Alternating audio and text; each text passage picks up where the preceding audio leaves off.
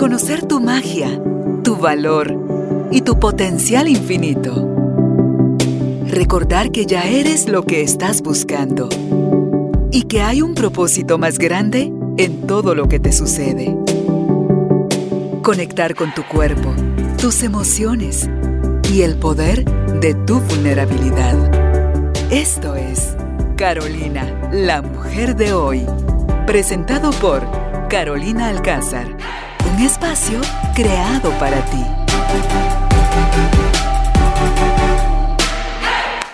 Tribu de Almas Conscientes, bienvenidos al estudio de Carolina, la mujer de hoy. Estamos felices de tener por primera vez una invitada que me emocionó conocerla el día que estaba yo en su tienda, en, la fábrica, porque ahí es donde producen estos productos directamente, que fui a conseguir mis probióticos, los cuales les iré contando cómo fue que llegaron a mi vida pero ahí la conocí, ahí aceptó la invitación y estoy hablando de la ingeniera María Elena Durini. Ella es ingeniera química con máster en procesos químicos y desarrollo sostenible. También es especialista en microbiota humana en la práctica clínica. Y hoy el tema para conversar con María Elena es mejora tu digestión con probióticos naturales. Acá en el podcast hemos hablado con diferentes especialistas sobre la importancia de conocer qué es la microbiota y por qué es que es necesario que consumamos estos probióticos y cómo esto puede repercutir en muchísimas cosas, pero ya de eso nos va a hablar María Elena, la especialista es ella. Así que si quieres mejorar tu salud intestinal, tu salud, la salud de tu aparato digestivo, este es el espacio. Bienvenidos, bienvenidas, empezamos. María Elena, de verdad que me da muchísima alegría y gusto eh, saber que haya aceptado nuestra invitación y que estoy con nosotros para hablar sobre este tema. Gracias Carolina, soy súper contenta de haber tenido la oportunidad de conocernos ese día ahí en la fábrica y más aún de estar aquí y brindarme este espacio para difundir y compartir esta información que es vital si queremos cuidar de nuestra salud. Sí. ¿Cómo llega a María Elena? Este interés de incluso llegar a producirlo para nosotros acá en Guatemala? Te voy a contar brevemente de mi historia. Yo soy ingeniera química, pero siempre me interesó muchísimo el área de alimentos. ¿Por qué? Porque en general siempre me ha gustado la prevención. Eh, me ha gustado también, esa es la parte ingenieril que me gusta, es entender el proceso detrás de lo que uno hace, lo que uno consume, lo que uno aplica en su piel. Entonces dije, ingeniería química, perfecto. Pero sí, mi experiencia en cuanto a mis ocho años en la industria, bueno, 12 años en la industria, fue más en el área de alimentos. Estuve en, proceso de helados, por ejemplo, en proceso de frituras, eh, o pues sí, ese tipo de alimentos. En la industria azucarera, aquí en Guatemala, dos años eh, viviendo en un ingenio, tres años. Y es muy lindo, muy enriquecedor esa parte, pero al mismo tiempo me da los red flags de decir, ok, esto es la industria de alimentos, ¿verdad? Todo lo que nos metemos a nuestro organismo ignorando en realidad lo dañino que es. Entonces me sirve como de esa alerta. Luego tengo la oportunidad de irme a estudiar fuera, estudio en España mi maestría, vuelvo a Guatemala, vuelvo a trabajar en área de alimentos y estando en esa empresa me sale la, una oportunidad, no sé, que yo voy a valorar el resto de mi vida. Me voy de Guatemala seis años y trabajo en plataformas petroleras por el mundo. No tiene nada que ver con alimentos, pero fue una llave a conocer y vivir en otras culturas desde una perspectiva de la cultura en sí, porque no es lo mismo viajar como turista y eh, tener que enfermarse estando fuera y tener que acudir a un médico y ver los diferentes enfoques de la salud, principalmente en Europa y en África. Me tocaba viajar mucho, pero viví principalmente en Holanda. Estando en Holanda, eh, obviamente pues yo también buscaba opciones, en ese entonces era vegetariana, buscaba como cosas bien saludables, ¿verdad? Entonces me iba a meter a las tiendas bio, que así se llaman en Europa, y veía productos que en mi vida yo había visto ni siquiera en Estados Unidos. Y ahí pues empecé a consumir kombucha, eh, consumía kefir y sauerkraut, que es el repollo fermentado. El sauerkraut no lo consumía tanto porque yo en ese entonces no entendía que era totalmente distinto a un curtido, que normalmente yo no soy muy fan de los curtidos, sino que era un repollo fermentado. Bueno, yo los consumía porque era simplemente parte de la sección de productos saludables, ¿verdad? Eh, luego, cuando voy a los, estuve un tiempo también viviendo en, en, los Emiratos Árabes, ahí consumen muchísimo unas bebidas hechas a base de kefir, que es leche fermentada. Pero la consumen pues porque los alimentos allá son muy condimentados, eh, consumen muchas, bueno, muchas especias juntas y mucho picante.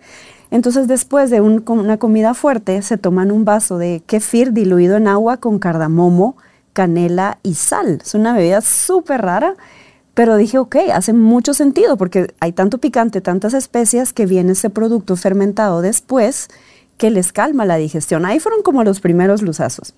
A todo esto, años después, yo digo, ya, yo nunca había padecido temas digestivos en realidad, entonces nunca pude percibir los beneficios de los fermentos ahí, pero sí tuve un tiempo que tenía muchas infecciones urinarias. Okay. Y pues la mentalidad anterior mía era pues tomar una pastita, pedir antibióticos eh, o llevármelos de guate, incluso porque en Europa no me los daban, en Holanda no había forma de que un médico prescribiera antibióticos a menos que uno se esté literalmente muriendo. Siempre me daban como formas alternas y mi mente en ese entonces decía, pero, pero ¿por qué? O sea, si es tan fácil tomarme un antibiótico y mi mente de productividad voy a seguir trabajando, no puedo pedir un día de descanso y bueno, no comprendía. Después vine a valorar todo esto, nos mandaban infusiones, algunos tranquilizantes, el calmantes, perdón, o, paracetamol, pero cosas no invasivas. Regreso a Guate en el 2015, luego pues eh, viví un tiempo en África también, ahí no conocí mayor tema de los fermentos. Regreso a Guatemala y digo, ok, yo quiero seguir consumiendo kefir kombucha, por lo menos, ¿no? Porque veo que me hace bien, me gusta. Los empiezo a buscar, por supuesto, en la ciudad, en ninguna parte. Voy a Titlán a pasear con mi antigua pareja, que él era holandés, entonces pues fuimos a conocer el lago y todo. En el lago sí me topé con que había muchas opciones de kombucha, de kefir y de fermentos, porque obviamente, principalmente en San Marcos la Laguna, está lleno de gente extranjera buscando salud holística. Entonces dije, ok, bueno, estuvimos ahí consumiendo, regreso a Guate y yo dije, ok, voy a empezar a hacerlos para nuestro consumo. El otro, la otra ¿Conseguiste ahí los hongos, los, no. ¿cómo se llama? El squinfly, ¿cómo se llama?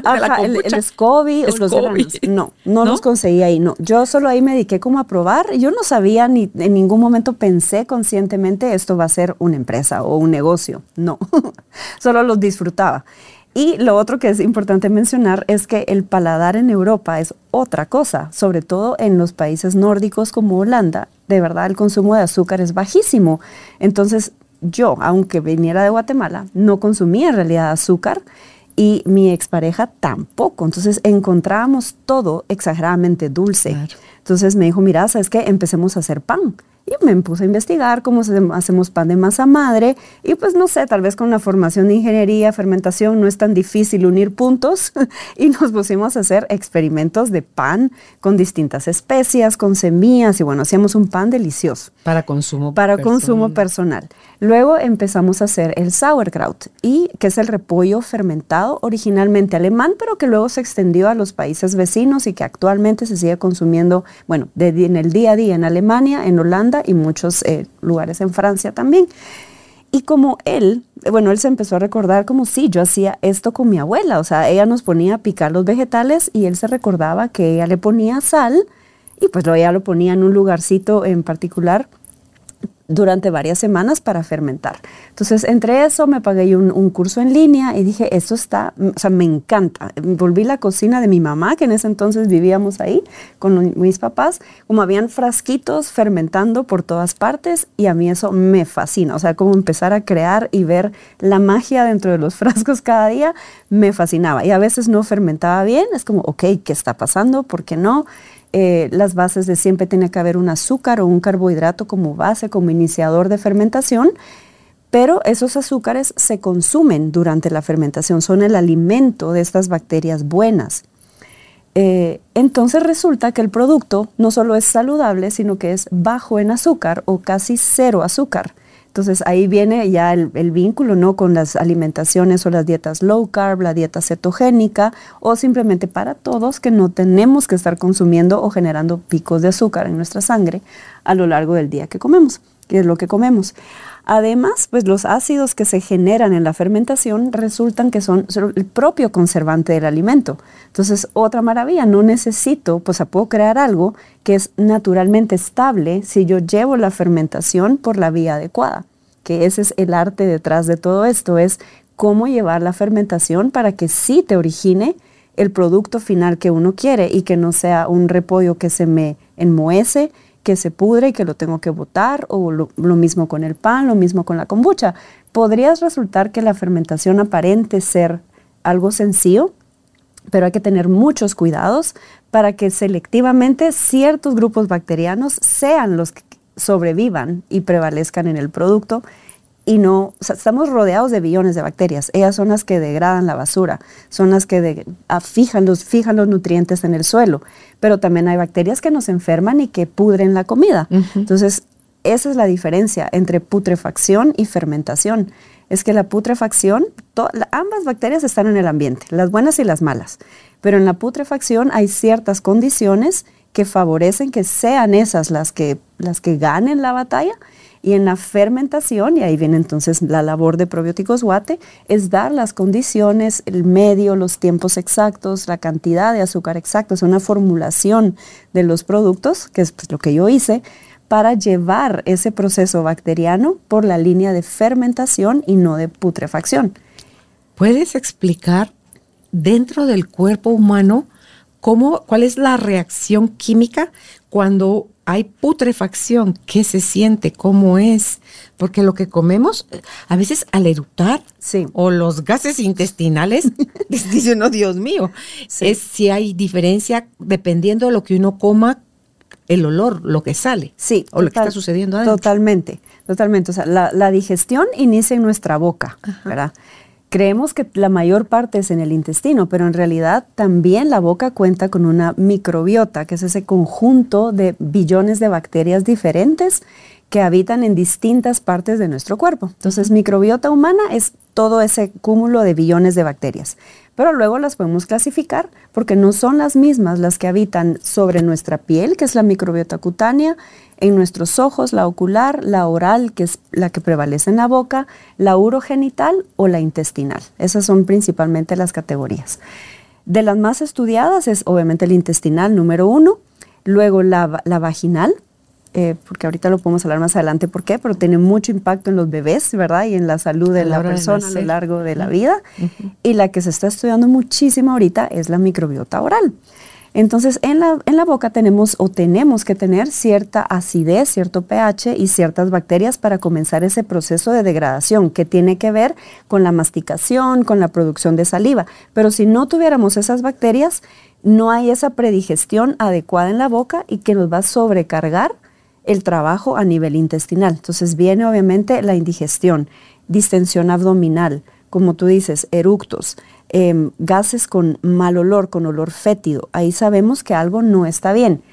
Y aquí hay que analizar qué es lo que no está bien. Primero, ¿qué me estoy comiendo? Si estoy comiendo productos naturales, ah bueno, puede que entonces tengo que fortalecer esas bacterias intestinales que por alguna razón están desequilibradas o no tengo las suficientes para digerir lo que me estoy comiendo. Pero si yo estoy indigesta porque como pizza, la acompaño con una gaseosa, eh, y después me como un helado, todo ese cúmulo de, ajá, que es una bomba de toxinas, porque el cuerpo lo reconoce como toxina, no nos morimos en el ratito, es una muerte lenta y es una carga demasiado alta para nuestro cuerpo. Entonces ahí no es que se vaya por la putrefacción, sino es simplemente todo nuestro organismo está luchando por digerir algo que biológicamente no estamos diseñados, no podemos reconocer. Y ahí esa muerte lenta vendría de la acidificación y la inflamación a la que vamos al cuerpo a base de repite y repite y repite los malos hábitos. Totalmente. Tú decías hace un rato, cuando dabas tu historia sobre los antibióticos, como, y pensé también ahí en los antiinflamatorios, el efecto que hacen en nuestro tracto intestinal el consumo de antibiótico desmedido o eh, los antiinflamatorios. Exactamente igual. O sea, los que más dañan directamente nuestra microbiota intestinal definitivamente son los antibióticos. Anti o sea, bio significa vida, antibiótico es antivida, o sea, muerte, muerte a las bacterias malas, pues, pero a la que nos está causando algún problema infeccioso, pero el antibiótico no discrimina, entonces se lleva a todas, es prenderle fuego al cañaveral. O sea, se fue la maleza, pero las cañitas quedan. Se fueron los ratones, pero también se quemó la caña. Altera, altera el proceso del. y en la, en la, microbiota oral que dices que están estudiando ahorita, entiendo también del efecto dañino que tiene la pasta dental comercial y el enjuague bucal. Total, entonces, esa es una buena analogía. El enjuague bucal comercial en uso diario es casi el equivalente al antibiótico, porque sí, nos deja una sensación de limpieza y frescura aparente, temporal, pero la base por lo general es alcohol, bueno, y otro montón de químicos que uno puede leer que están alterando el, equilibrio de la microbiota oral. Entonces, en realidad, las, las pastas comerciales, las pastas dentales, perdón, no son necesarias. La actividad, o sea, el mecanismo mecánico del cepillado es lo que hace el 90% de la limpieza en los dientes. Si complementamos con algún tipo de producto que nos ayude, por ejemplo, a proteger la capa de los dientes, que puede ser aceite de coco. El aceite de coco deja una capita que va a evitar que la comida se pegue o los remanentes de comida, lo que me coma después, se pegue menos. El aceite de coco tiene un ácido que se llama ácido láurico que ayuda a ese equilibrio microbiano dentro de nuestra boca sin dañar la microbiota eh, buena. Y ese es un proceso que se conoce en India desde hace miles de años, que es el oil pulling, que es la extracción de bacterias por enjuagues con aceite de coco, que es parte de la, del día a día en culturas como India, donde la medicina ayurveda sigue siendo todavía la base. Sí, ese, Entonces, sí, todo ese, comercial lo daña ese oil pulling que dice empiece por 5 minutos, vaya en aumento a 10, a 15, a 20, media hora, no sé si se recomienda más o suficiente con 20 minutos, 20 más que suficiente, más que suficiente. ¿Una cucharadita será suficiente? Sí, yo, yo definí un protocolo para integrar varias cosas, porque es, claro que se puede hacer solo el oil pulling, pero es mejor hacer lo siguiente. Primero tiene que ser siempre en ayunas, porque durante la noche es normal y es natural y es bueno que nuestro proceso, nuestro organismo, perdón, eh, se desintoxique. Por eso en la mañana amanecemos con un poco de, entre comillas, mal aliento, que no tiene que ser un aliento ofensivo, sino diferente al del resto del día. Entonces llegamos al, al, baño, nos enjuagamos con agua y hay una limpieza mecánica con el cepillo dental. No es necesaria la crema dental porque ahí no hay comida, solo estoy removiendo ese biofilm con el, de toxinas con el que amanecemos. Lo escupimos. Segundo paso, raspado de lengua. Sacar la lengua, aprender a observar nuestra lengua es importantísimo y ese biofilm que sale de ahí, idealmente, gradualmente, si vamos corrigiendo nuestra, nuestra digestión, va a parar siendo transparente, blanquecino y nuestra lengua tiene que ser rosadita. Si uno tiene el biofilm verdoso, grisáceo, amarillento, hay algo mal digestivamente. Escupimos esto y luego viene el oil pulling. Entonces uno ahí introduce ya la cucharadita de aceite de coco y lo que yo hago es que me pongo a hacer otras cosas. Voy a limpiar esto, voy a preparar un mitecito. A veces voy de un solo a caminar, entonces salgo a caminar con el aceite y ahí es donde se me olvida el tiempo, hasta como que se cansan ya los cachetes. A veces han pasado 15, 20 minutos y entonces ya escupimos en el basurero o en la grama el aceite, nunca en el, en porque se puede endurecer. Pues como ir haciendo un pequeño buche, ¿verdad? Donde se está pasando el aceite por todos lados. Y es impresionante la limpieza que se siente en los dientes, no desde el primer día, pero a partir del cuarto, quinto día, uno siente literalmente como que acaba de salir de la limpieza del dentista. Y yo lo, bueno, yo lo conocí esto hace muchos años, pero lo, lo hice ya disciplinadamente, llevo como dos años y pico, y no he vuelto a tener una sola caries. Nada. Además de todo eso, mantener bien nuestra microbiota oral evita que tengamos encías inflamadas, evita que vayamos a tener alguna infección.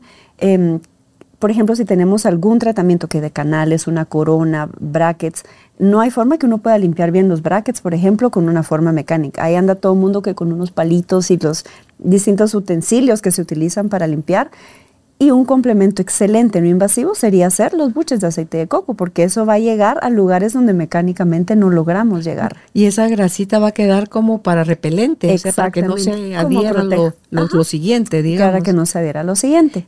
Eh, no que nos tengas que dar tus fórmulas, pero sí, por ejemplo, yo acabo de comprar en mi, en mi última ida ahí contigo, con los probióticos Guatemala, es la pasta de dientes. Sí. Yo dije, sin saber, ¿no? La gana de ponerme los lentes, sí, pero es la sensación. Esto tiene aceite de coco. Es la sensación. Esta lo voy ¿No a es? mencionar. Sí, sí, sí. ¿Sí es? una marca, la marca es Corubeda. Esas pastas son lo máximo en Guatemala. Yo no las hago. Es, eh, inicialmente la hizo este muchacho Julio Mejía, creo yo. Las hacen, me parece, en Antigua.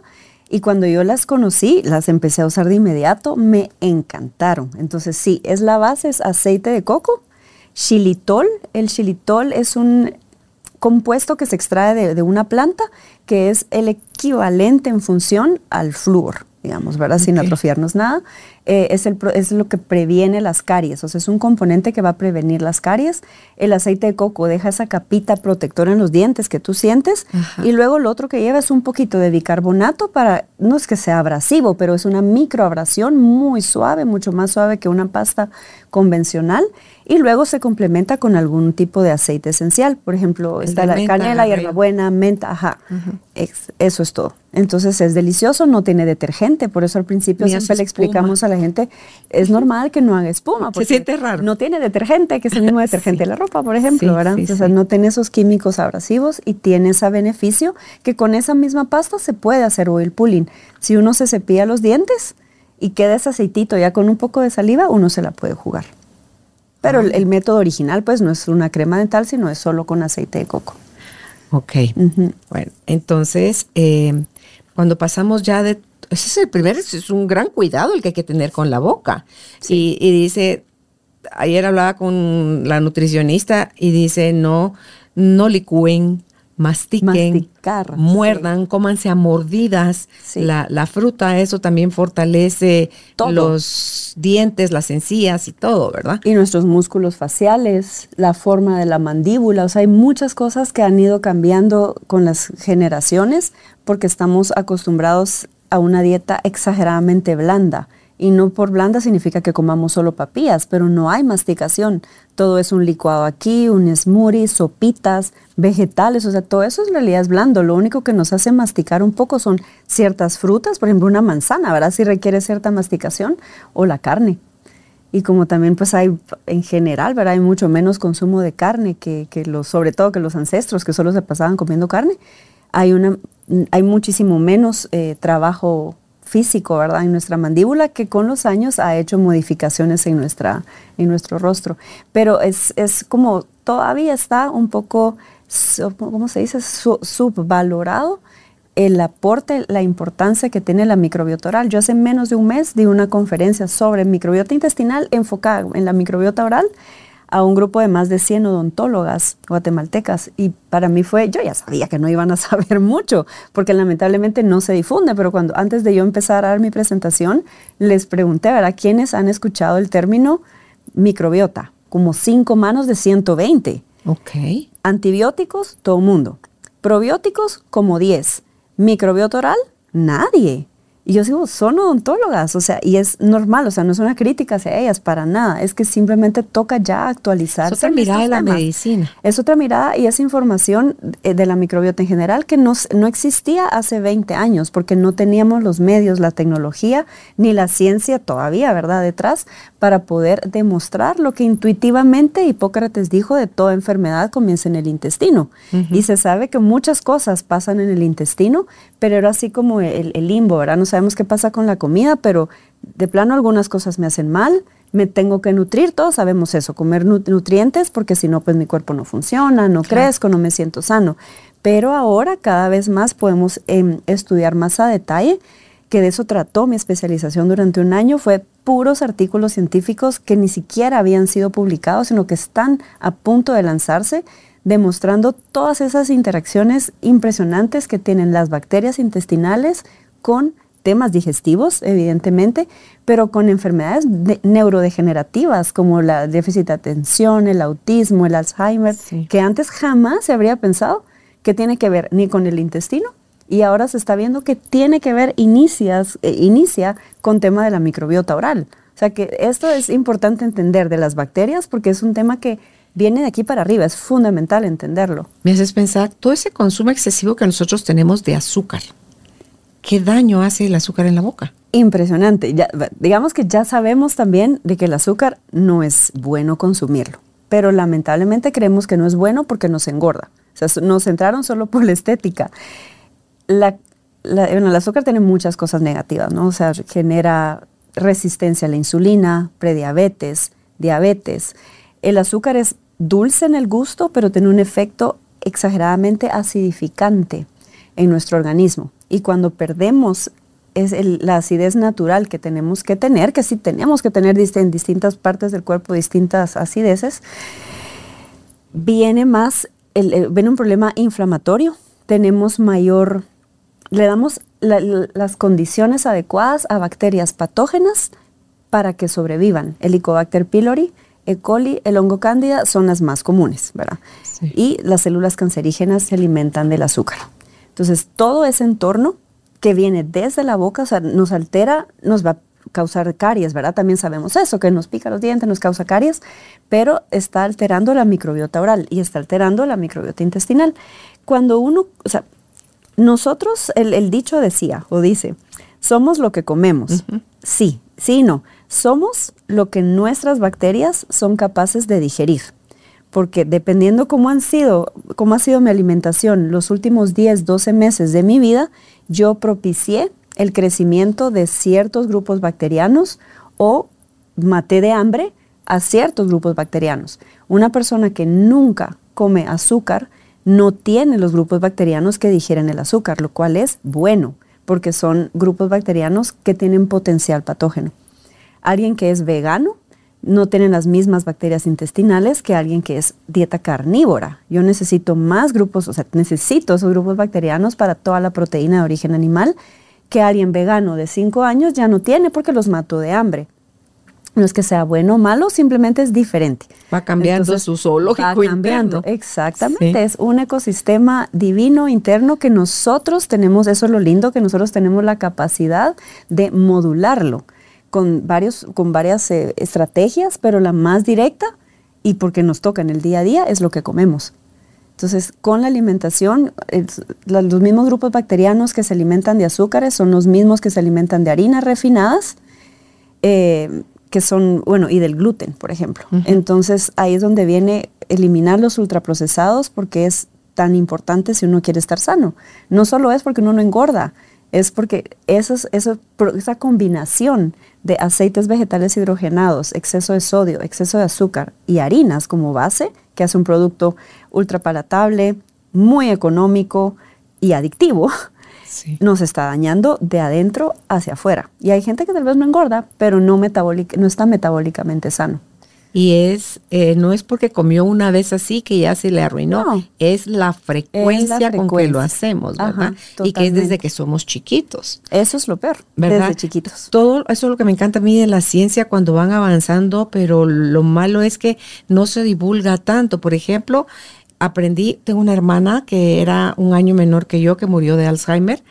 Ella eh, tenía una adicción al azúcar tremenda y se la seguían dando, incluso ya en sus últimas etapas de, Alzheimer. Y yo le dije a la persona que la cuidaba que por favor no lo hiciera, que eso equivalía a veneno para ella y así como que le ofrece todavía la bandeja de cuántos de estos quieres, ¿verdad? Entonces se me encogió el corazón, pero es eso es la ignorancia. Esas son las cosas, las decisiones que tomamos desde ignorar todo este tipo de información. Entonces, el azúcar para alguien que tiene Alzheimer, demencia senil y todo esto equivale a las supervitaminas para que esa enfermedad se siga desarrollando groseramente. Y de los, de los, niños, mira ahora cuántas, cuántas, cuántos padres de familia eh, tienen niños o reportan déficit de atención o, o que, que caen dentro del espectro autista.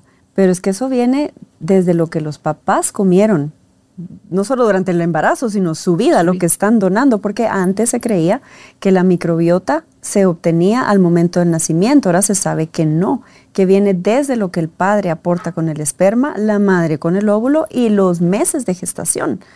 Entonces, si siempre se ha sabido que, ok, es importante que nos cuidemos por el embarazo, ahora se sabe, o sea, lo que queremos es que nos digan sí a este detalle, por favor, hay que cuidarse en todo momento de la vida. servirá si un año, dos años antes de elegir embarazarse la pareja, eh, empiezan a modificar todo esto, ya lo que le hereden a sus hijos vaya también transformado? Sí, Sí, sí, sí, totalmente. Ahora, eh, hablaste al inicio sobre, para que no se quede en el aire, el, el tracto a la hora de nacer en parto natural, las bacterias que también obtiene el bebé naciendo así versus cuando nacen por cesárea. Estudiadísimo, comprobadísimo. Si se llama parto natural es porque es lo que naturalmente venimos diseñados para, para de la forma en que venimos diseñados para nacer. Las cesáreas son tendrían que utilizarse en casos de emergencia, ¿verdad? Cuando definitivamente, pero hay cada vez como más comodidad en decir no, mejor vámonos por lo cesárea, planificado, esto y lo otro, porque yo puedo entender que puede ser un poco traumatizante el, otro tema del parto natural, pero es una diferencia abismal. El bebé ya trae una microbiota, un inicio de microbiota al estar ya en, en el en esas diferentes partes del cuerpo como las mencionaste. Pero al momento de salir por el tracto eh, vaginal de la madre, lo que hacemos es que nos dan un baño, un recubrimiento con ese, eh, con ese mm, fluido vaginal que tiene ciertas bacterias que son las que como humanos necesitamos. Y eh, de estas parte, los grupos bacterianos que vamos a desarrollar literalmente el resto de la vida. Mientras que si nacemos por cesárea, los grupos bacterianos que llegan son los de las manos del enfermero, del doctor o las que están del medio ambiente, que son otras. Obviamente sobrevivimos, pero nos, da un antecedente de, tener mayor riesgo a ser niños enfermizos, a desarrollar enfermedades en general, ¿verdad? Ser simplemente más débiles. Luego, ¿esto cómo se corrige ahora? Cuando, cuando uno va a tener un bebé y siempre tiene que tener el plan B de la cesárea, por ejemplo, uno pacta con su médico y decir, si yo, si por alguna razón no se puede por parto natural, tienen que tener listo un paño, esterilizado que si se van por la cesárea se lo van a pasar a la madre por el área genital y en cuanto nazca el bebé en ese pañito van a, bañar al bebé, ¿verdad? Para por lo menos darle de esos grupos bacterianos al, al recién Dice que hacían como un tipo como hisopado, digamos, y era el que le pasaban al bebé por todo su cuerpo para que adquiera ahí estas defensas. Así es, ajá. Y luego viene la lactancia materna, que la lactancia materna no hay fórmula que lo haya, que la, que la asemeje siquiera, ¿verdad? Entonces también tratar de dar como mínimo seis meses de lactancia exclusiva, porque ahí viene el segundo semillero de la buena microbiota para, para el bebé, ni digamos el vínculo y todo el tema emocional, psicológico de estar con el bebé, y también pues la microbiota cutánea, ¿verdad? Porque al tener el bebé aquí, yo como madre pues le estoy dando esas bacterias a mi hijo y no pues otra persona a través de las bacterias de la pachita y demás. Claro, y el, contacto, ¿verdad? De la piel, la oxitocina que se está generando ahí, ese vínculo, el verlo, el hablarlo, porque esos estudios que hicieron hace muchos años donde estaban atendiendo a los bebés del grupo A, los cambiaban, los alimentaban, pero no les hablaban, no les ah, cantaban, no los acariciaban, y como estos niños al cabo de un año mueren por esa falta de, mirada y contacto humano. versus aquellos que uno los habla, los acaricia, los toca, les juega, le, todo, ¿verdad? Todo. Sí, entonces. Y el tercer factor que voy a mencionar, porque tiene que ver, la microbiota se forma principalmente en los primeros siete años de vida. Esos son los cruciales. Entonces, primer factor, el nacimiento, la forma de nacimiento. Segundo factor, la lactancia materna. Y luego el tercer factor, pues la alimentación viene a lo largo de la vida, ¿verdad? Que, pero es más importante el ir introduciendo distintos alimentos naturales y no los artificiales. Imagínate los primeros siete años de vida. ¿Quién llega a los siete años sin haber comido comida chatarra o comida rápida en estos tiempos? Nadie. Em, pero el ambiente, el entorno donde yo me desarrollo. También está muy estudiado que los niños que crecen en un entorno de naturaleza con animales en la tierra, que eh, en el agua, en el agua me refiero en un charco, eh, cosas naturales, no piscina con cloro que daña nuestra microbiota cutánea, ánimo.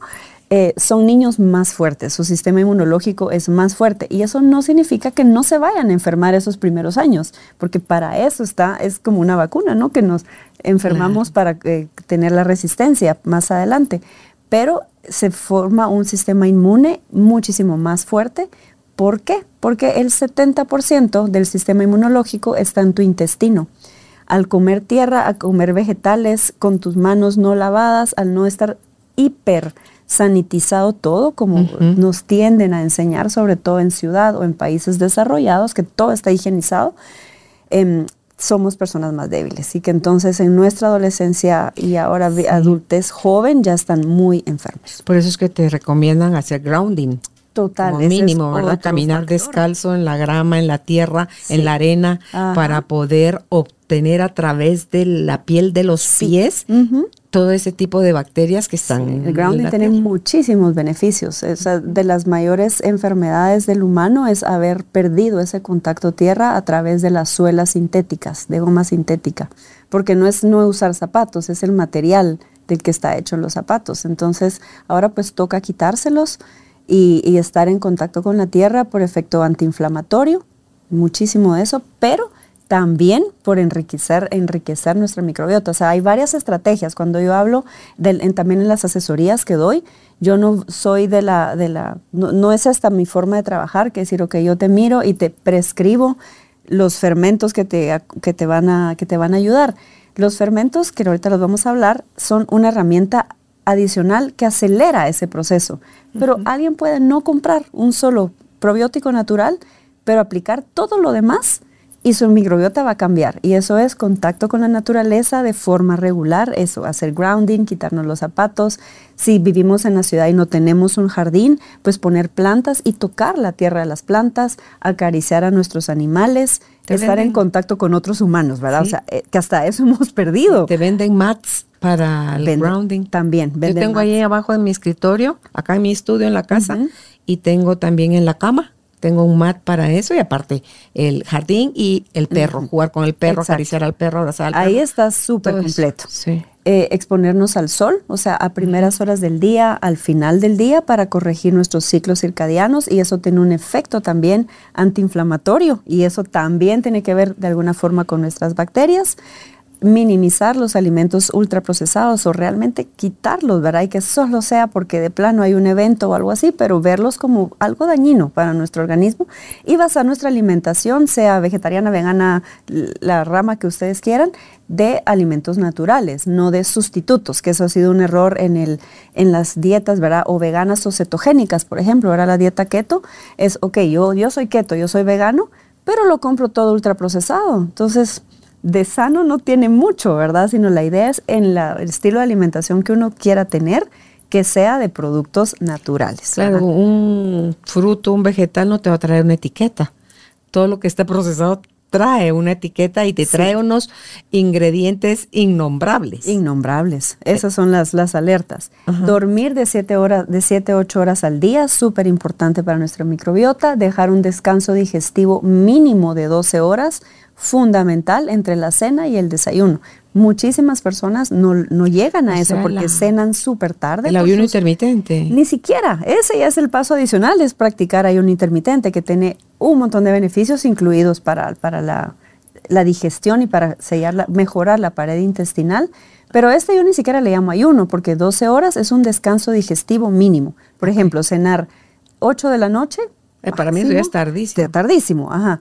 Lo ideal sería comer con el sol, pongámoslo así, comer en horas de sol, que aquí en Guatemala aplica muy bien, si estuviéramos en otro país sería diferente, pero comer en horas de sol. Pero hay personas que por su horario de trabajo desayunan 5 de la mañana y paran cenando a las 9 de la noche. Ahí hay ni 10 horas de descanso digestivo. Súper normal que esa persona amanezca con reflujo o vaya a desarrollar reflujo, que tenga siempre, se sienta inflamado, distensión abdominal o que tenga colon irritable siempre, sobre todo las personas que yo he visto ya así en, una asesoría, un gran factor es eso, es que comen mucho, o sea, comen, en la ventana de alimentación es muy grande, entonces cerrar esa ventana, idealmente practicar ayuno intermitente ya de 14, 16 horas, súper bien, eh, y utilizar medicamentos de forma responsable, ¿verdad? No automedicarnos eh, y mucho menos, o sea, huirle al antibiótico. El antibiótico, de verdad, nadie tiene una comprensión del alcance del daño que hace y se le da a los niños por una nada. Nos lo venden en Guatemala aquí barato, sin prescripción médica. Son como muchos factores, ¿no? Porque al final lo ideal sería que por lo menos no nos lo vendieran así por así, pero porque arrasa con tu flora intestinal, ¿verdad? Por eso es que te mandan los probióticos cuando has tomado antibiótico para recuperar esta parte.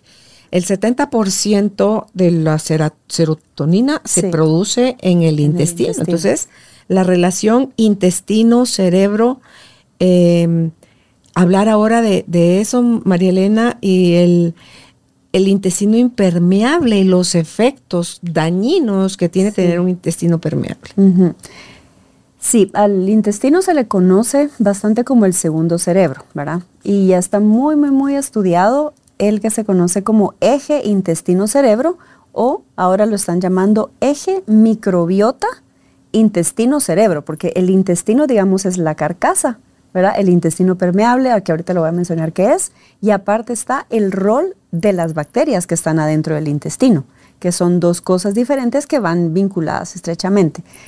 Em, el nervio vago es como el highway, es la carretera principal de comunicación bidireccional entre el cerebro y el intestino. Estamos nerviosos o nos da hambre o nos da diarrea o nos da ansiedad de comer. A todo el mundo nos ha pasado. A los animales les pasa. A los animales les pasa. Si uno está emocionado, enamorado, mari hasta uno lo dice, mariposas en el estómago.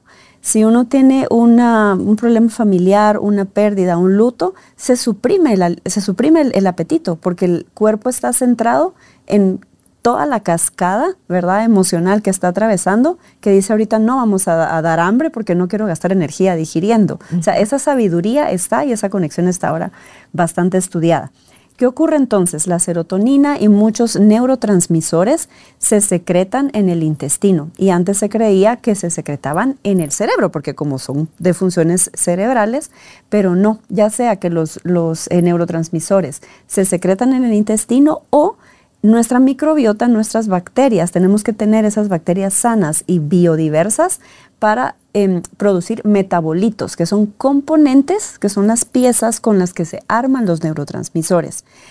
Venimos a lo mismo, si tenemos una microbiota en disbiosis, es decir, ruptura de las buenas, o sea, hay más malas que buenas, por ejemplo, o hay un sobrecrecimiento de las de las malas, que no son malas per se, pero tienen un potencial patógeno para nosotros, con base a la dieta vamos a tener problemas de sueño, de ansiedad, ya sea por comer o por eh, tema emocional, eh, déficit de atención y eventualmente, ajá, vamos a llegar a desarrollar alguna enfermedad neurodegenerativa o si ya la traemos, digamos, ¿verdad? Como para alguna, eh, un tema genético y nosotros venimos y no nos alimentamos adecuadamente, vamos a estar mucho más propensos a disparar, a detonar esta enfermedad. El intestino permeable es, nuestro intestino es como una manguera, ¿verdad? Todos lo sabemos.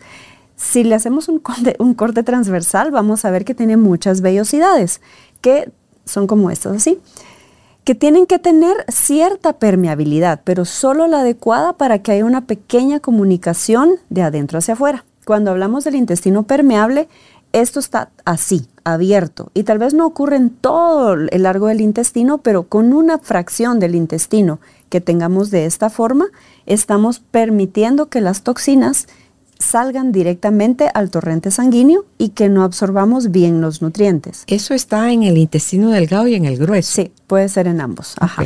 Okay. Por lo general ocurre más en el intestino delgado, pero también puede ocurrir en el intestino grueso. Es porque la mayor absorción de, los nutrientes está en el intestino delgado. Correcto. En el intestino grueso todavía se absorben líquidos y ahí se solidifica lo que va a salir en forma de desecho. Sí, y por eso es que el colon, que es la parte final del intestino grueso, por eso todo mundo, perdón, no todo mundo, pero muchísimas personas tienen problemas de colon, porque entonces ya venimos de un intestino delgado ligeramente débil, de una acidez inadecuada en el estómago, yendo de retroceso en la digestión, de una microbiota oral también inadecuada y de alimentos ultraprocesados. hay muchas personas que así es su vida, ¿verdad? O sea, ultraprocesados, comida rápida, no tengo buena microbiota oral por lo mismo, no tengo la acidez adecuada en el estómago, o sea, tengo hipocloridia, vienen los, eh, los eh, medicamentos estos, los inhibidores de la bomba de protones, que son los antiácidos, son los antiácidos. Que son para usar de forma ocasional, pero hay gente que vive y ya no puede comer si no los consume.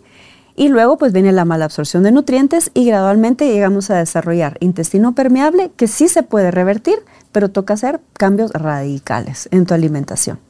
Es lo que tú decías, que sin necesidad de consumir el probiótico, solo con que quites carbohidratos refinados, azúcares y no sé cuál otro. Ajá, eh, aceites vegetales. Aceites vegetales. Y regenerados, sí. Eso hace que solito su cuerpo tiene la capacidad de repararse. Totalmente. tienes la capacidad de repararse. Y hay personas que dicen, no, pero yo no quiero dejar de comer carbohidratos porque son buenos. Ajá, pero temporalmente sí los tenemos que sacar. Y hay que entender también la fuente del carbohidrato. ¿verdad? Aquí ayuda, por ejemplo, a sanar la pared intestinal el caldo de huesos, la mantequilla ghee, que es la mantequilla clarificada ya sin lactosa y sin caseína, la mantequilla, la manteca, el huevo, las carnes, eh, o sea, la proteína de, res, em, colágeno hidrogenado, eh, hidrolizado, perdón, y quitar, obviamente, todo lo que está causando esa permeabilidad intestinal. Ahí, de hecho, no es tan necesario el utilizar eh, probióticos, porque los probióticos no tienen algo en particular para la pared intestinal, eh, eso principalmente lo van a hacer ciertas grasas saturadas de, origen animal, por eso viene el colágeno y el, el caldo de huesos, la mantequilla. Y después, ya cuando vamos sanando el intestino, que lo sabemos a través de nuestros síntomas que van a ir disminuyendo, ya podemos venir y decir, ok, trabajemos también ahora en aumentar esa biodiversidad en nuestro bosque intestinal, que es súper importante tener esa biodiversidad. Claro, es que lo vas a ver inmediatamente en tu calidad de sueño, en tu de concentración, en tu, te, te sentís como que más como que más creativo, con más capacidades, ¿verdad? Que uno solito va como poniendo nubladón el, el, cerebro con ese tipo de alimentación. Mencionaste la manteca. La manteca de cerdo le he oído pros y le he oído contras. ¿Cómo saber qué hacer o qué tipo de manteca consumir? Primero, yo no puedo, yo, es difícil, creo yo, saber y creerle a alguien que en realidad sea manteca lo que están vendiendo. Pura, como vendían antes. Porque ahora, ajá, las mezclan. Incluso las mantequillas de los mercados, por ejemplo, hay que conocer al proveedor porque para bajar costos, pues la gente lo que hace es que le combina un poquito de aceitito ¿verdad? Y uno tendría que ser tal vez muy experto. Yo, por ejemplo, no es que en mi casa hayan comido mantequilla o manteca como para yo ahora reconocer y decir, esta es la buena manteca. No lo sabría. Pero en el interior del país es más fácil si uno va con su carnicero y le dice, mire, yo quiero que me venda un poco de manteca.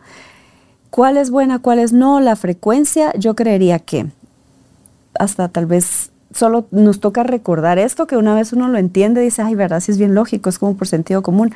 Nosotros como, como humanidad sobrevivimos a, puro, a puros animales, comiéndonos todo del animal, todo. Entonces, biológicamente, eso sí nuestro cuerpo lo sabe reconocer mil veces más que una barra de margarina, que la crearon hace 200 años y que es totalmente artificial y ahora pues ya se sabe proinflamatoria, esto y lo otro. Cuando la sacaron a la venta, Solo dijeron, no nos, no nos hace daño, pero no nos hace tampoco ningún beneficio. Resulta que sí nos hace daño.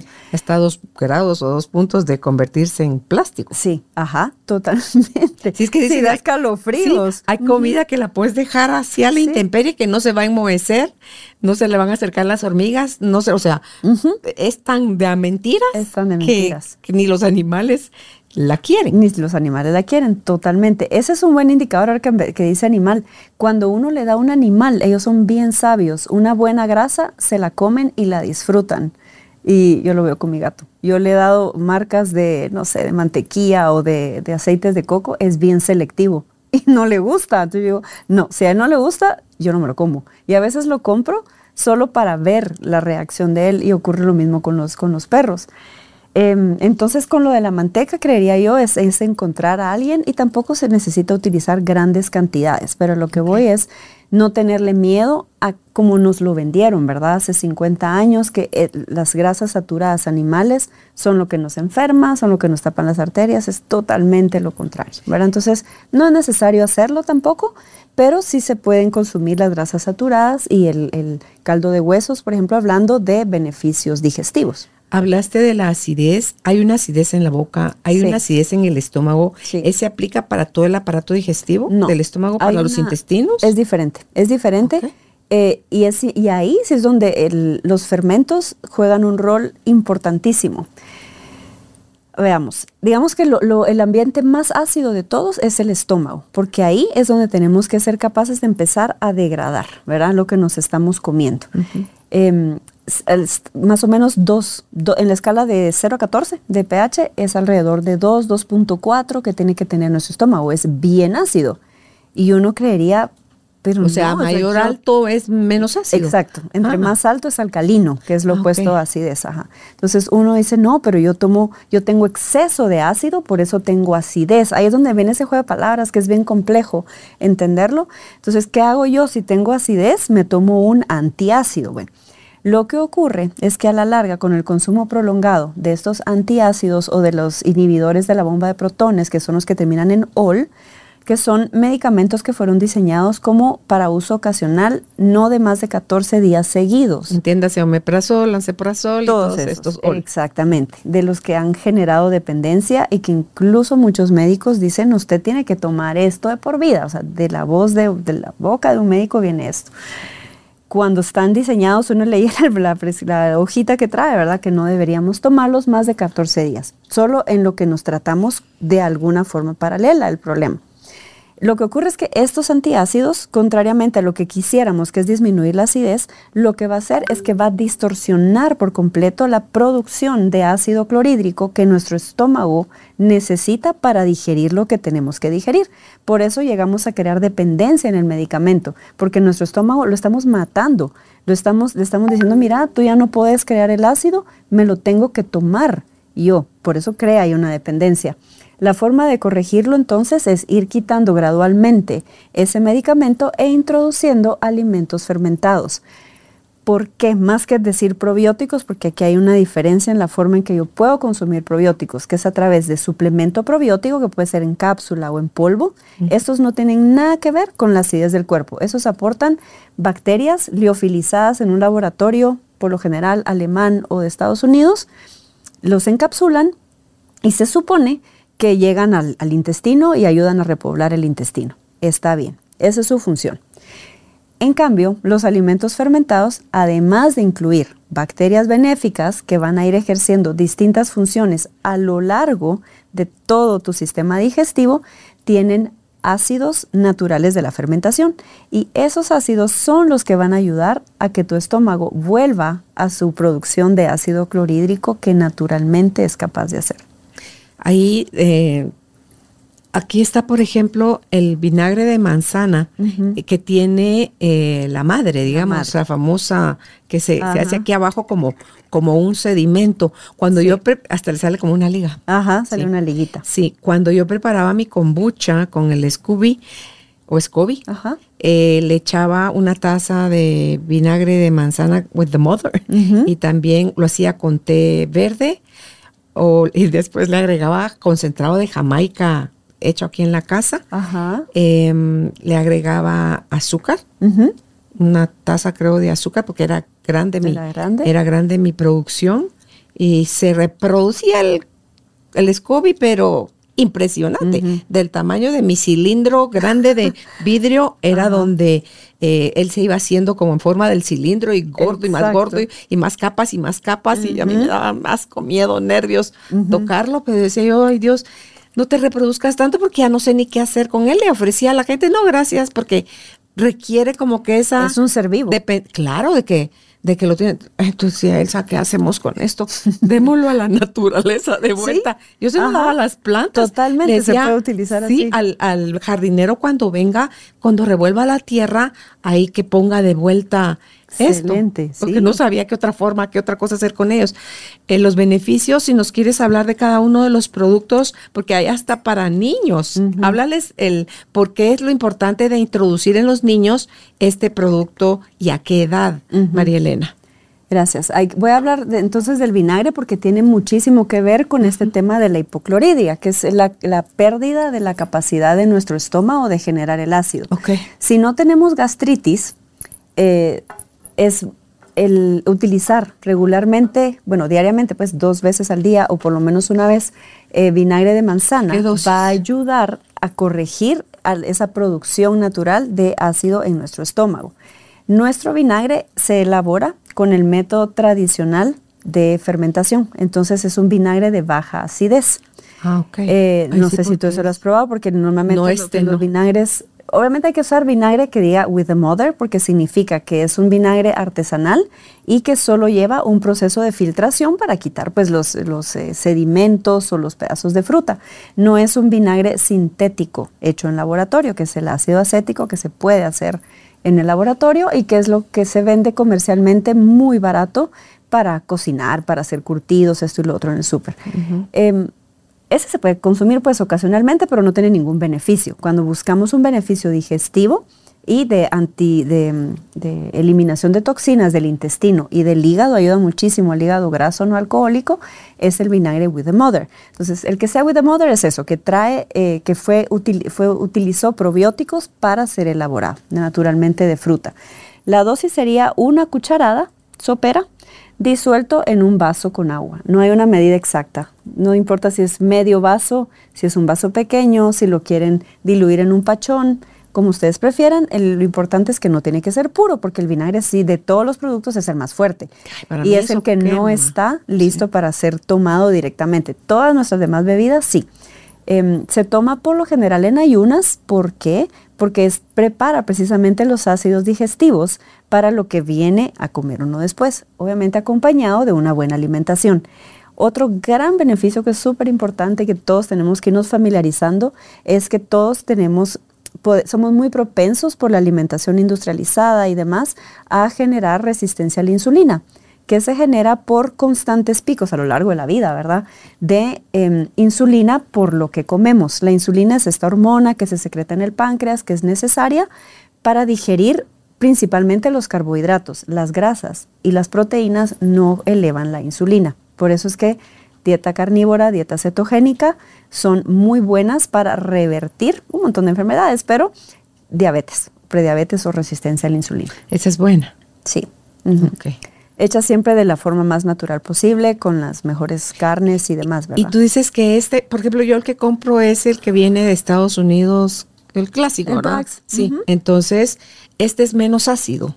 Sí. Voy a probar el. El Brax es 5% eh, de ácido acético, aproximadamente el nuestro es entre 2.5 y 3% de ácido acético. Que es parecido a lo que se requiere en el estómago. Pero por el tema del, que si es fuerte, pues no es agradable, quiero decir, tanta acidez a nivel del gusto, por eso es que es recomendable diluido en agua. Y yo te diría no en un pachón, sino mejor en un vaso con agua para tomarlo y después tomar siempre un poco de, agua, ya comer, porque después va a venir el cepillado. Si uno puede hacerlo con pajilla, está bien. Yo, honestamente, no, no es tan estresante el hacerlo con pajilla o no, a menos que uno tenga una súper sensibilidad en los dientes, ok, pero no, no pasa nada tomarlo tampoco del vaso. Todos los días decías una o dos veces al día. Pues, y, siempre antes de una comida, porque entonces el otro beneficio es que va a minimizar el pico de glucosa eh, generado eh, por lo que vamos a comer. Sobre todo si nos vamos a comer, si sabemos que vamos a comer pizza y pastel,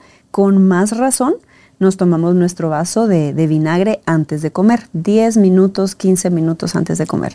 Estos yo siempre recomiendo, o les recuerdo más bien, que no son medicinas, entonces no hay que tampoco obsesionarse con los minutos, con las cantidades, sino tratar de hacerlo, recordar que son alimentos que estos han existido en todas las civilizaciones. Lo que hizo mi proyecto, lo que hace Probióticos Guate cuando yo lo creé fue agarrar los mejores fermentos de distintas áreas, porque no se puede decir que estos fermentos son los que consumen solo los holandeses o solo en Medio Oriente, no, o sea, incluso aquí en Guatemala tenemos el tepache, no, el tepache es mexicano, ¿cómo se llama el aquí? Es como un fresco. Sí, sí, sí. Eh, de súchiles. Sí. El fresco de súchiles. Eso sabe, el fermento es, es el fermento.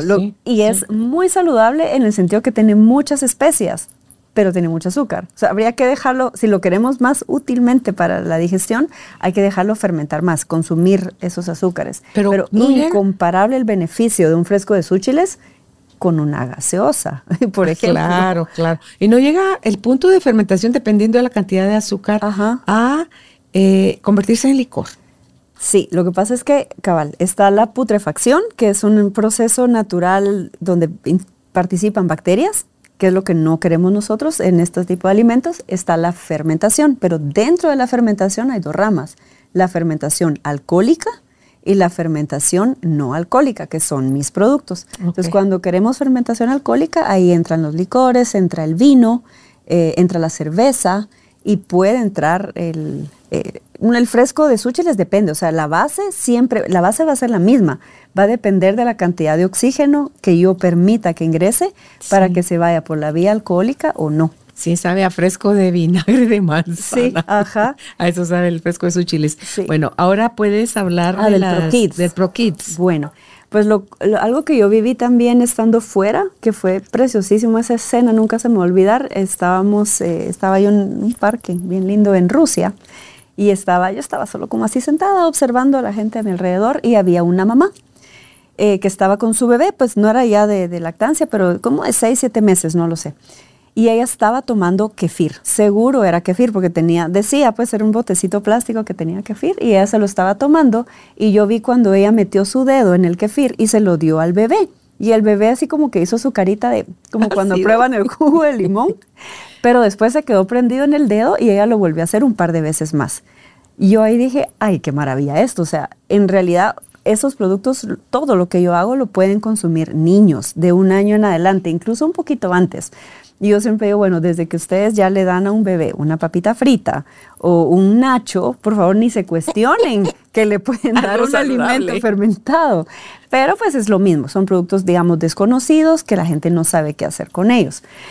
Como todos los productos son aptos para niños, pero el reto aquí es que los papás no saben cómo dárselos, porque ellos mismos no saben cómo consumirlos, ¿verdad? No ha sido parte de nuestro día a día. Ahí fue donde yo me vi, digamos, eh, tuve que ingeniármelas para introducir algo más amigable para los niños y para los papás. Entonces, Pro Kids es una mezcla de tres de mis fermentos en uno. Tiene kombucha, o sea, con todos los beneficios y las bacterias de la kombucha, que es de los fermentos más completos, el fermento de jengibre o el ginger beer, y el fermento de rosa de Jamaica. Entonces, en una misma bebida yo tengo los beneficios de los tres. Y adicional, este lleva un poquito de stevia líquida, que es la hojita, no es esplenda.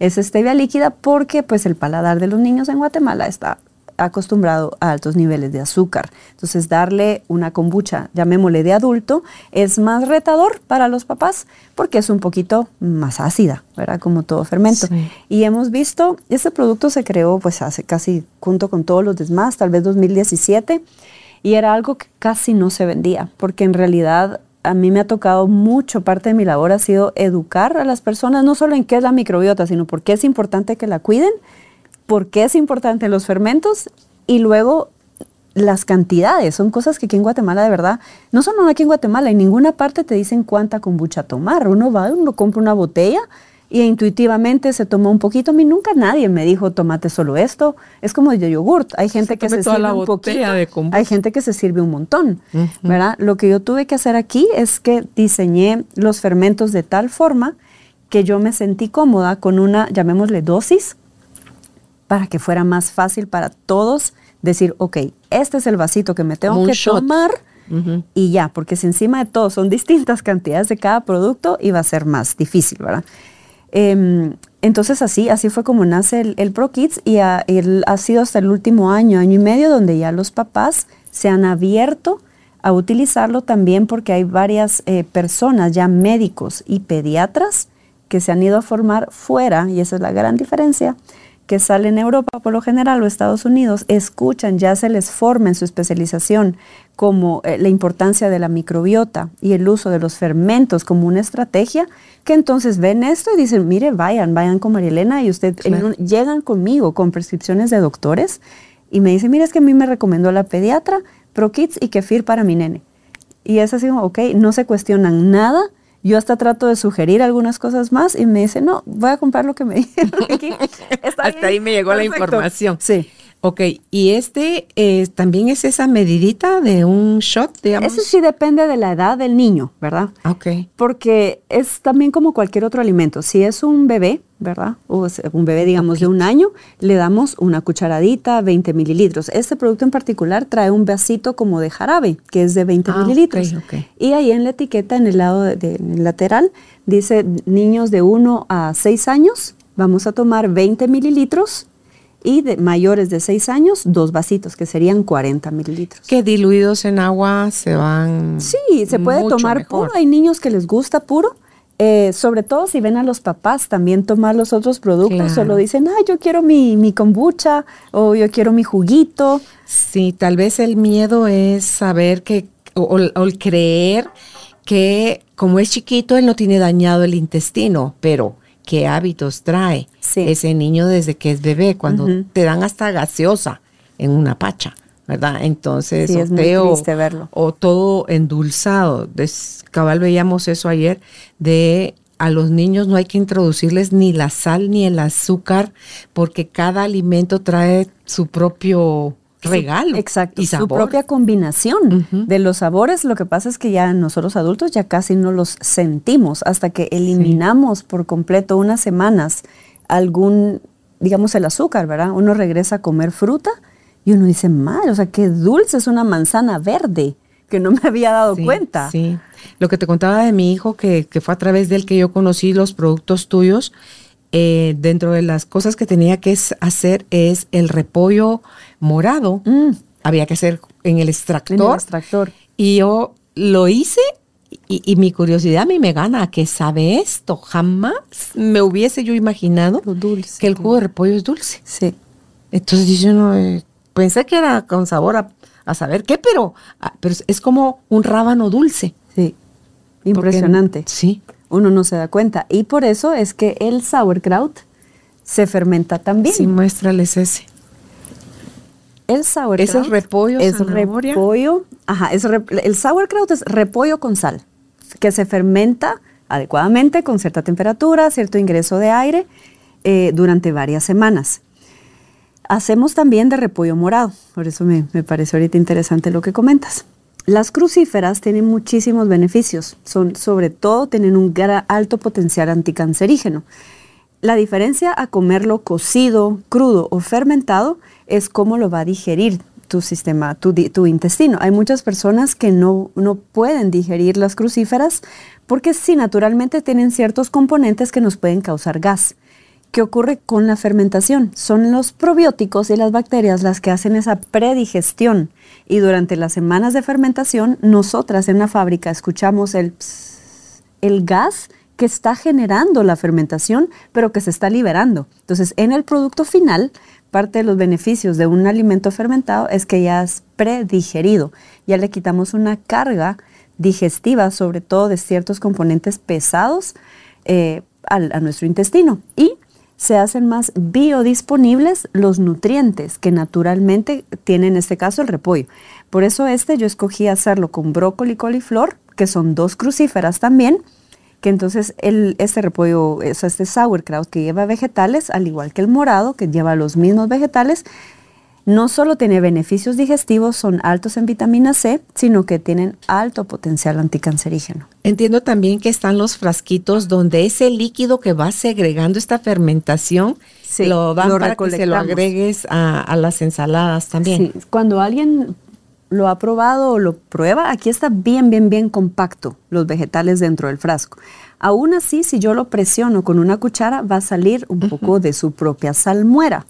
Esa es la propia agua de los vegetales que eh, se extrajo por, por osmosis, por la sal, y dentro de esa misma salmuera ocurrió la fermentación. Entonces son dos productos en paralelo que nosotros al final de las tres, cuatro semanas de fermentación los separamos y queda el repollo, que es un probiótico y un prebiótico porque tiene fibra. Las crucíferas tienen esa fibra que se llama fibra prebiótica y está la salmuera. Entonces la salmuera ya no tiene la fibra, pero es altísima en todos esos probióticos y sabe a limoncito con sal, literalmente. Entonces yo le eh, eché cuando ya se me estaba consumiendo mi frasco del ¿cómo se llama? Del sauerkraut.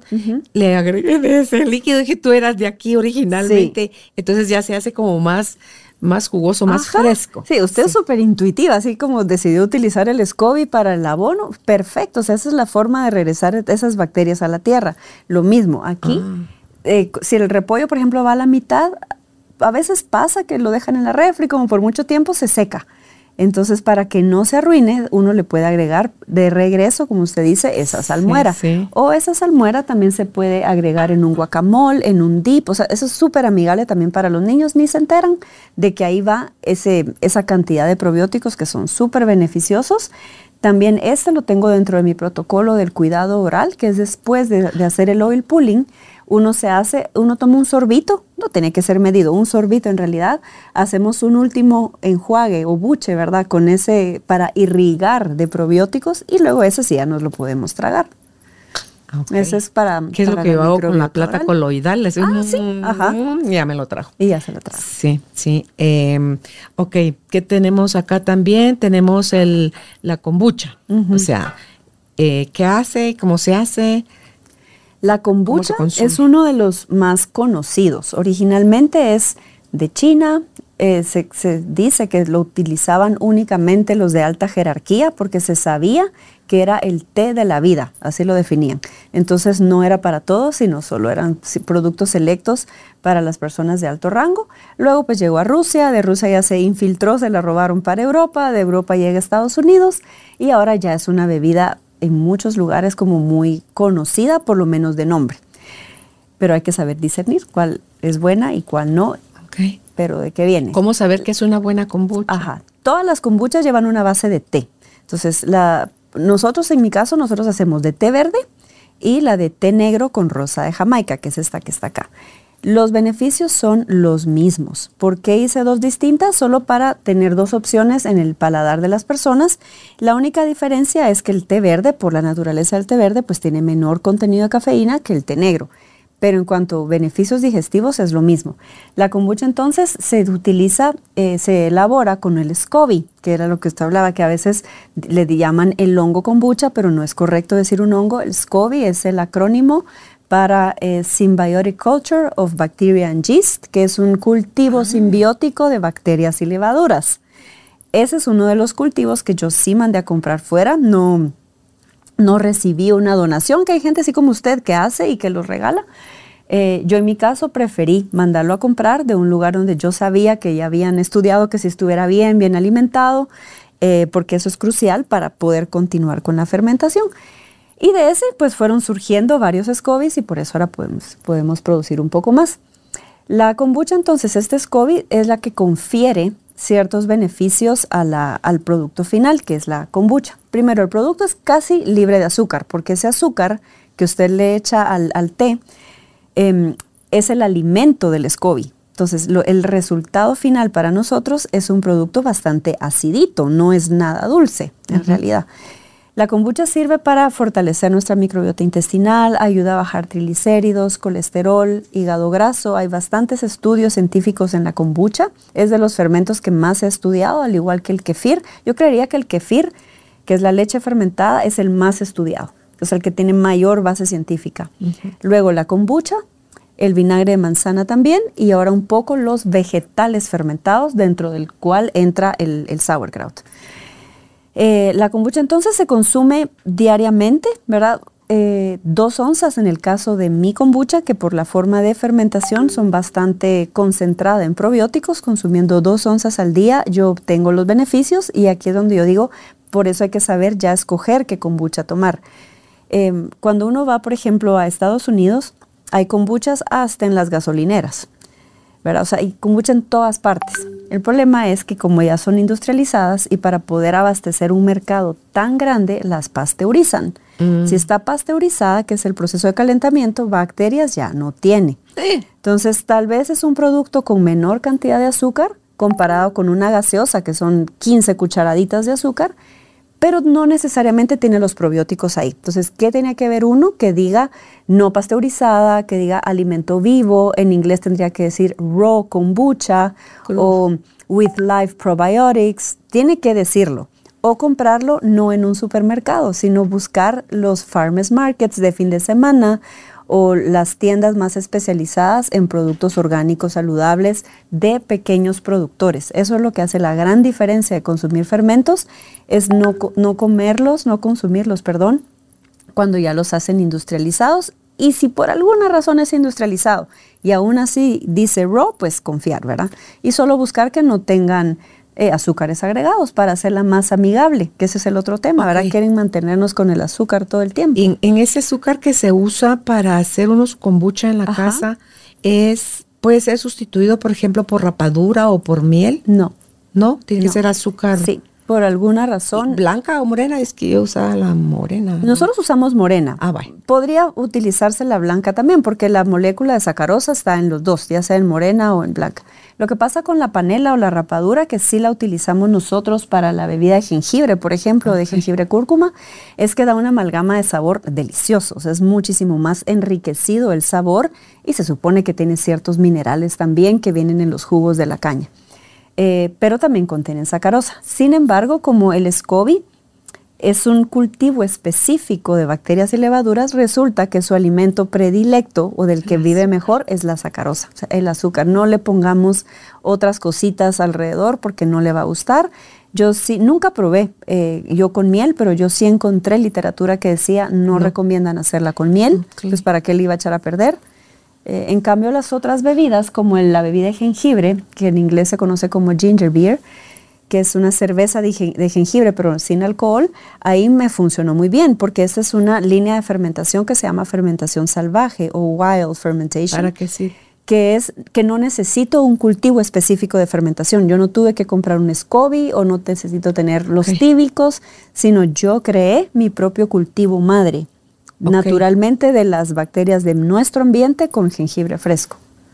¿Y ese jengibre se pela o es jengibre con todo y cáscara? Eh, uno lo puede pelar, uno lo hace con cáscara. Nosotros, yo he decidido mantener todo tal cual. Lo que sí le quito es el, exactamente, o sea, con cepillo, incluso no solo con agua, sino con cepillo para que le saque la tierra pero yo sí desde el principio dije, yo quiero hacer esto, entendiendo que de la tierra vienen esos microorganismos, no es que no lo lave, ¿verdad? Pero tampoco me voy a poner a quitarle absolutamente todo, porque eso es parte de lo enriquecido que va a dar en el producto final. No, y es que el hecho de que es un producto el jengibre que se da como raíz, Ajá. está jalando todo el tiempo. Eh, uno en las manzanas no se come las raíces del árbol de manzana, ¿verdad? Se come el fruto que algo trae, pero la raíz debe estar llena de todo eso. Sí. Ahora si nos pasamos al, al kefir de vaca y también el yogurt, ¿qué diferencia hay entre el yogur y el kefir? Son bien diferentes, son dos productos que parten del mismo ingrediente que es leche de vaca. El yogur también se puede hacer de leche de cabra, igual el kefir, podemos hacerlo de leche de oveja, o sea, todos la base es una leche de origen animal. Ya después ahorita hablamos de las versiones veganas. Pero originalmente los granos de kefir también se cree que se formaron estos cultivos de bacterias espontáneamente dentro de unas barricas de cuero en las que se transportaba leche. Eh, y que una vez se olvidaron o se quedan con remanentes de leche dentro de estas como cantimploras, pero hechas de puro cuero, y eventualmente se dieron cuenta que la leche que habían dejado ahí ya no era leche, sino era un tipo yogurt, lo que conocemos ahora como tipo yogurt, ¿verdad? Que había ocurrido que las bacterias que estaban ahí en el cuero, en el ambiente, a esa temperatura, se comieron la lactosa. La lactosa es el azúcar natural de la leche. Ese es otro buen ejercicio. Cuando uno no consume azúcar y le da un trago a la leche, la leche es dulce naturalmente es dulce porque tiene lactosa. Entonces la lactosa es el alimento de estos granos de kefir, que son, eh, les llaman gusanitos, pero no son gusanitos, son como arrocitos blancos literalmente, que son pequeñas familias de probióticos, cuyo alimento no son animalitos, como los del yogur. ¿O tampoco son esos animalitos? Ajá, son diferentes. Sí, pero no, en ninguno de los dos casos hay que decirles ni gusanitos ni animalitos. son granos. Ok, ok. Pero hay granos para yogurt y hay granos para kefir. Así como el SCOBY es un grupo de ciertas bacterias que me genera cierto producto a base de té y azúcar, los granos de kefir y de yogurt se alimentan ambos de la lactosa.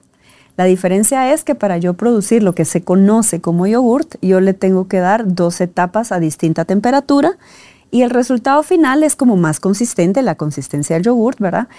Pero los probióticos son muy limitados, son uno o dos probióticos. Eso, quien todavía lo hace artesanalmente, porque el, el yogur se pasó a ser tan popular que ahora la forma en que se hace el yogurt es que se compran los probióticos en polvo. Entonces uno compra probióticos para yogurt, los abre, abre el sobrecito, pone su leche, al día siguiente ya está hecho yogur, ya no hay que colarlo, ya no hay que hacer mayor cosa, se, toma. Así es como hacen el yogur en todas partes, a menos que todavía mantengan la tradición de hacerlo. artesanal. Pero toma más tiempo. ¿Qué significa? más costos, ¿verdad? Claro. Y menos estabilidad del producto. En cambio, el kefir, el kefir partimos de leche de vaca o de leche de cabra, que en nuestro caso pues utilizamos leches de una muy buena fuente de animales de pasto, lo cual hace que no nos traguemos nosotros pues eh, químicos innecesarios que vendrían en la leche, sino que tenga un muy buen perfil nutricional y los cultivamos, los fermentamos durante ciertas horas eh, con estos granos de kefir. El resultado final es este producto que es, para hacer la analogía, ¿no? Similar al yogur líquido pero tiene alrededor de 35 cepas bacterianas diferentes versus el yogurt que puede tener de una a tres, los más completos. ¿Qué más ocurre? Este producto, en mi caso, yo decido hacer el kefir muy ácido porque significa que ya casi no va a tener lactosa. O sea, entre menos tiempo yo lo deje fermentar, más me va a saber a leche, va a ser menos ácido, pero más lactosa tiene. Entonces, como mi finalidad, mis productos son como más, más uso terapéutico que solo de tomarme una bebidita eh, ligeramente fermentada, eh, sí son ácidos. Tú lo has probado y es a la primera pues Pero un poco retador. Sí, sí, yo me voy acostumbrando Exacto. a estas alturas. Sí. Pero digamos que es para poder que sea suficiente, dos onzas tiene que tener este nivel de fermentación, porque uno puede comer un gran bol de yogurt y no nos pasa nada. A nivel, o sea, no nos da diarrea, no nos da nada porque apenas tiene probióticos. Entonces, el yogurt, si bien es un producto, es un postre más sano. Yo lo defino de esta forma. No es como tan útil a nivel búlgaro y hay griego. Ajá, el griego pues tiene distinta, tiene mayor contenido de proteína. Ese es su, su plus, digamos, porque ya lo, lo, lo filtran un poco más, le retiran el suero y ya nos queda más consistente, entonces tiene mayor contenido de grasa, mayor contenido de proteína, versus los otros que son más ligeritos, pues tienen un poco más del, del suero. Lo triste es que en el suero es donde van los probióticos, entonces por eso es el, el gana-gana. Okay. Por eso nosotros no hacemos yogurt. A veces me dicen, mira, pues son fermentos, ¿por qué no hacen yogurt? Porque por lo mismo, a nivel, para como un fin terapéutico, el yogur no me sirve. Okay. Y el yogur hay en el súper, compren en el tú, tú trabajas a la vaca y a la cabra. Sí. En esas dos leches. Sí. Dicen que yo solo de pensar de la cabra, el, del queso de la cabra me gusta, pero la leche de la cabra no. Ajá. Entonces, es que es como muy fuerte. Es fuerte el su sabor. sabor. Sí. Entonces, eh, mi hijo tomaba el vegano, el de, de marañón. de marañón. Y yo tomándole y ni me había fijado en la etiqueta y dije, yo no puedo tomar esto, pero ya me lo había acabado. Y luego también tienes la versión de soya. O sea, marañón y soya son la versión para la gente vegana. Nosotros no hacemos de soya, de semilla de marañón. Ah, no es de soya tú. No, no, no tenemos nada de ¿Segura? soya. Sí, sí. De hecho, Fui a aquí- la fábrica, pero segura. Ajá, no, Sí. en Guatemala yo no he visto kefir de soya. Ok. Y de- en general yo no recomiendo el uso de la soya, para empezar, porque ya es toda tan transgénita que mejor no consumirla. O sobre todo en mujeres, ¿verdad? Que puede generar con muchos problemas Sí, no, yo que tengo hipotiroidismo no Sí, lo puedo consumir. No, yo en general no consumiría soya. Al estar fermentada como en productos como el tempe, es otra cosa. ¿El tempe? Lo sí. No, no hago el tempe, pero el Ah, tempe son, son em, es la soya en sí, la, la leguminosa como tal, que se fermenta con un hongo. Entonces ya el producto final está, es mucho mejor, más beneficioso y más digerible, menos dañino que la soya en una forma de tofu o la soya como leche, tal cual, ¿verdad? Ok. El de semilla de marañón es nuestra forma vegana, pero sí tiene menos probióticos. porque Por eso yo mencionaba que los granos originalmente, su alimento es la lactosa. Lo que yo hice al crear una versión vegana, yo agarré una cantidad de granos y los fui adaptando durante algunas semanas a que ya no se alimentaran de lactosa, sino a que se fueran alimentando del carbohidrato que naturalmente viene en la semilla de marañón. O sea que podrías hacerlo también de la almendra. Sí, yo hice miles de pruebas, pero como no solo viene el carbohidrato, o sea, vienen más componentes en la almendra, en el maní, en la semilla de marañón, el de la almendra no quedaba rico, quedaba terriblemente ácido, pero un ácido desagradable, que eso no iba a haber forma que alguien se lo tomara.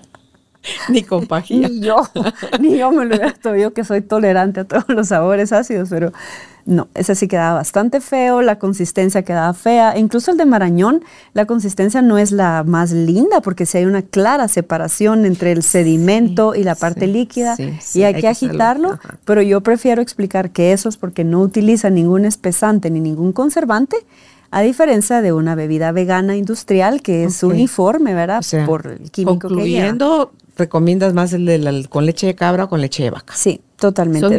aunque dice todavía leía yo en la información que es mejor todavía el de la leche de cabra. Sí. ¿Cuál es la diferencia? El de vaca y el de cabra, en nuestro caso, por venir de una muy buena fuente de leche, nutricionalmente hablando, probióticos, lo mismo. Hay una mayor diferencia si, por ejemplo, yo utilizara leche en polvo, por ejemplo, para bajar costos, leche de vaca en polvo, la diluyo, la cultivo, baratísimo, me imagino pues comparado con la leche de una finca de vacas de pasto. Y la leche de cabra, también de una buena finca, es dos o tres veces más cara, solo la leche en sí. El rendimiento también es un poco menor y tarda más la fermentación, ya son como cuestiones de producción, pero por eso es que el de cabra es un poco más caro.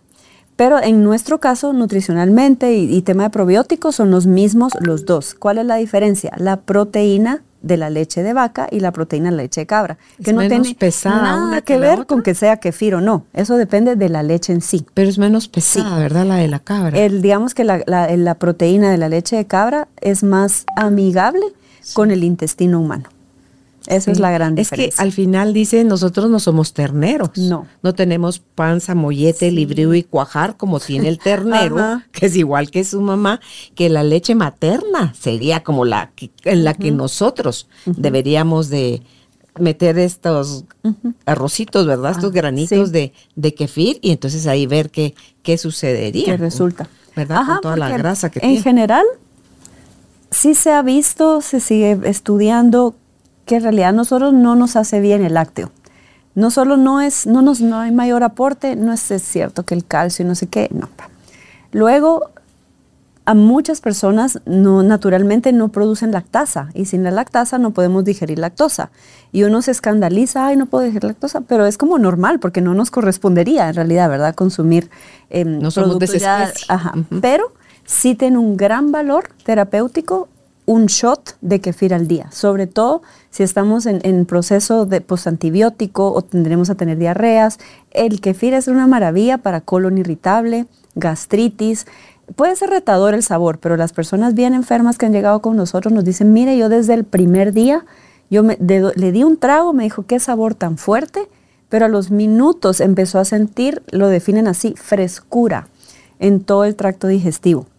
Y yo creo que alguien que ha pasado años con esos ardores y esas incomodidades, no le va a hacer el feo algo que está ácido por el beneficio que tiene. Y en realidad no es tan feo. O sea, hay personas que me dicen, no, está delicioso. No, yo me recuerdo que mi abuelita hacía esto cuando éramos niños y hasta se regresan a ese momento y recuerdan los sabores.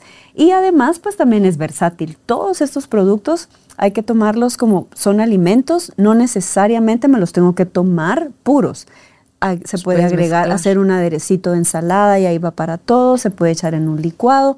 Lo que no hay que hacer con ninguno es calentarlo, porque si lo calentamos, matamos a las bacterias, pero a temperatura ambiente también en frío y congelados. O sea que para niños se pueden hacer en otros países, o a mí aquí me encantaría hacer, hacer helado de kefir.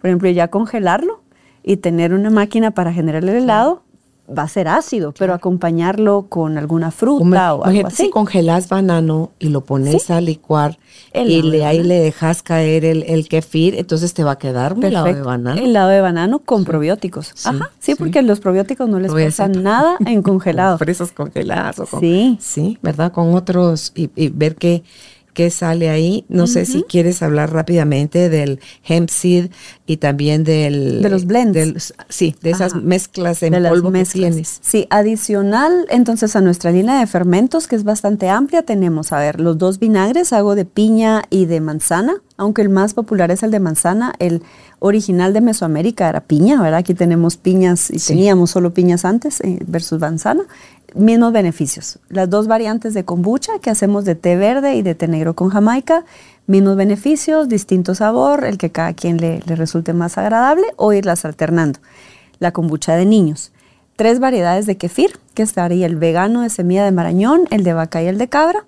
Y los tres fermentos o las tres bebidas naturalmente carbonatadas, que estaría el ginger beer o fermento de jengibre, la de jengibre cúrcuma, que es doblemente antiinflamatoria y digestiva por llevar pues, la cúrcuma fresca, y el fermento de rosa de Jamaica. Ah, y nuestras tres variedades de sauerkraut, que sería el de repollo blanco vegetales, repollo morado con vegetales y el dorado que lleva cúrcuma y jengibre, lo mismo, un poco más beneficio antiinflamatorio. Esa es nuestra línea de fermentos y con eso cubrimos muchísimos temas de salud más allá de solo la digestiva. Luego, pues como complemento también de una alimentación saludable y para cumplir a veces carencias en la alimentación, dependiendo de lo que cada quien coma, pues se creó esta línea de eh, superalimentos dentro de los cuales están estos tres blends o mezclas estratégicas de ciertos superalimentos. Estos vienen en polvo, en un frasco de vidrio, solo manejamos vidrio, por cierto, que es el material más amigable para el manejo de los productos alimenticios.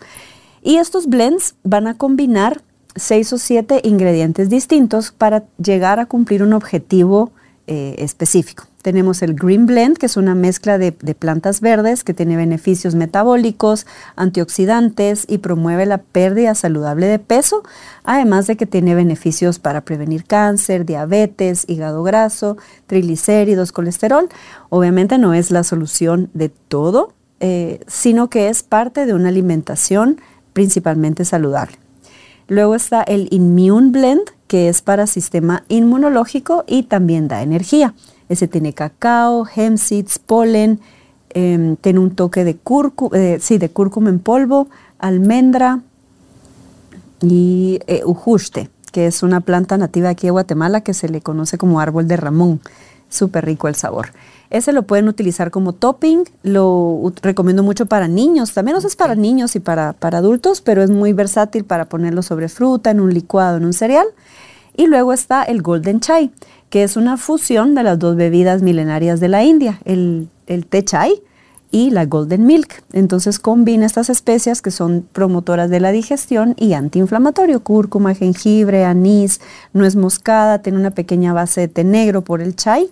Em, y eso, básicamente. Entonces, esos son en polvo, no son probióticos, esos pueden estar en nuestra cocina y no tienen un uso mínimo ni máximo, ¿verdad? Sino es, yo siempre sugiero idealmente tener los tres, irlos utilizando de forma alterna. El golden chai pues es rico, hacerlo como una bebidita caliente para la tarde, pero se puede mezclar también en la base para panqueques, se hacen muffins si tienen niños, eh, en un licuado, en una avena o en lechita caliente para tomarlo como una bebida.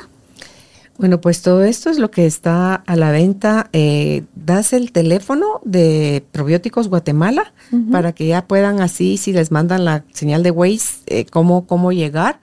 Eh, también están a la venta en el Mercadito de Lola. En zona 15. En zona 15 y están a la venta también en el Market. El Market en Plaza La Vía, zona 10, sobre el Boulevard Los Próceres. Ellas, esas, las dos, esas son las dos tiendas que tienen prácticamente todos los productos que hablamos acá. Luego nuestra fábrica y tiene una pequeña sala de ventas, es en zona 5, en Jardines de la Asunción.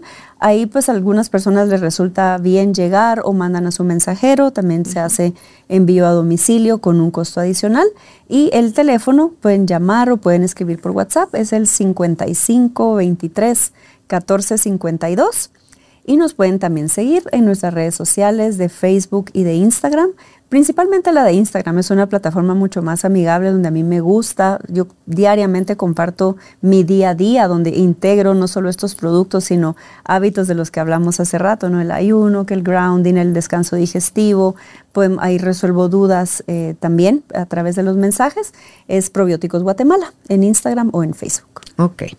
Pues gracias, Marilena, por haber aceptado nuestra invitación. Nos diste una información súper amplia y vean la cantidad de veces que necesiten ver este material, compártanlo por favor, porque si a nivel médico está limitada la información, no se detenga usted a esperar a que a un médico se lo recomiende.